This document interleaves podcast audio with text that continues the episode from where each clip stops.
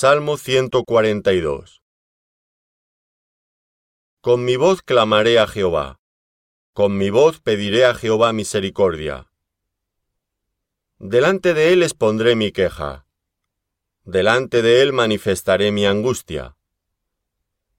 Cuando mi espíritu se angustiaba dentro de mí, tú conociste mi senda.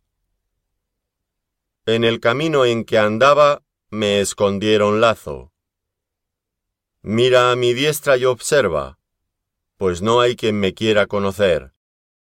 No tengo refugio, no hay quien cuide de mi vida.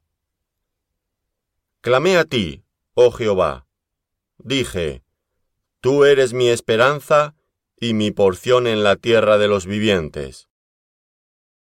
Escucha mi clamor, porque estoy muy afligido. Líbrame de los que me persiguen, porque son más fuertes que yo. Saca mi alma de la cárcel, para que alabe tu nombre.